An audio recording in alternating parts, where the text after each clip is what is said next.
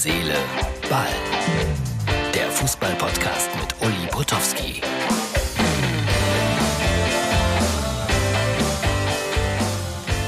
So, hallo liebe Herz, Seele, Ball-Freunde, das ist die Ausgabe schon wieder für den Dienstag. Ja, der Montag ist vorbei für mich in Leipzig. Ihr seht es, es ist wieder mal mein naja, nettes Hotelzimmer.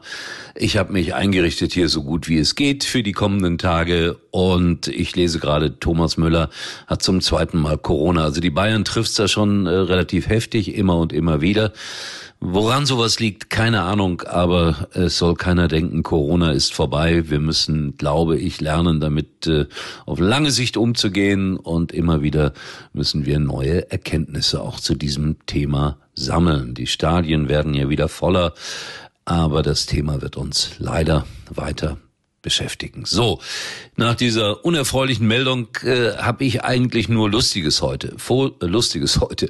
Foto Nummer eins, äh, ein Hagener Schalke-Fan, der hat eine ja, sagen wir mal, relativ normale Autonummer, aber da er Schalke-Fan ist, will er unbedingt, äh, dass irgendwas mit Schalke hinten bei ihm auf dem Auto draufsteht.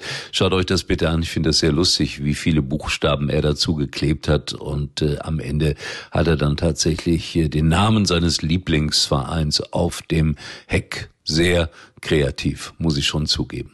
Und dann bekomme ich Fotos, äh, da fährt jemand äh, nach Mecklenburg-Vorpommern und äh, Graffiti ist da auch ein Thema. Und dann wird's irgendwann zur Hansa-Zone, aber groß und dick und fett.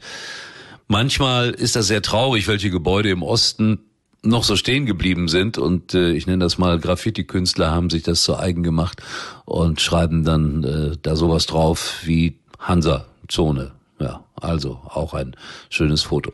Und dann habe ich gestern versprochen, euch ein bisschen Einblick äh, zu geben in, in das, was bei mir immer so passiert, wenn ich arbeite. Es gibt immer Reaktionen, positiv wie negativ. Am Wochenende war ich ja in Bielefeld. Ortega, der Torhüter von Arminia, mein, war mein Gesprächspartner. Und äh, zum Schluss habe ich ihn sinngemäß gefragt, wie verläuft der Abend noch? Und er sagte, ein kühles Bier und eine Pizza, worauf ich meinte, oh, das ist aber eine nicht ganz so perfekte Sportlerernährung. Wir haben beide darüber gelacht.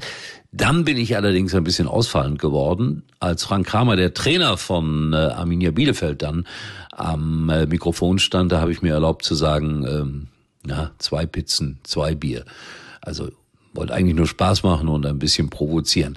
Das Resultat, ich habe die beiden Mails oder die beiden Nachrichten mal hier zusammengefasst. Der eine fand sehr lustig und äh, hat darüber gelacht mit Smileys und so weiter und der andere hat gesagt, geht's noch, Herr Potowski?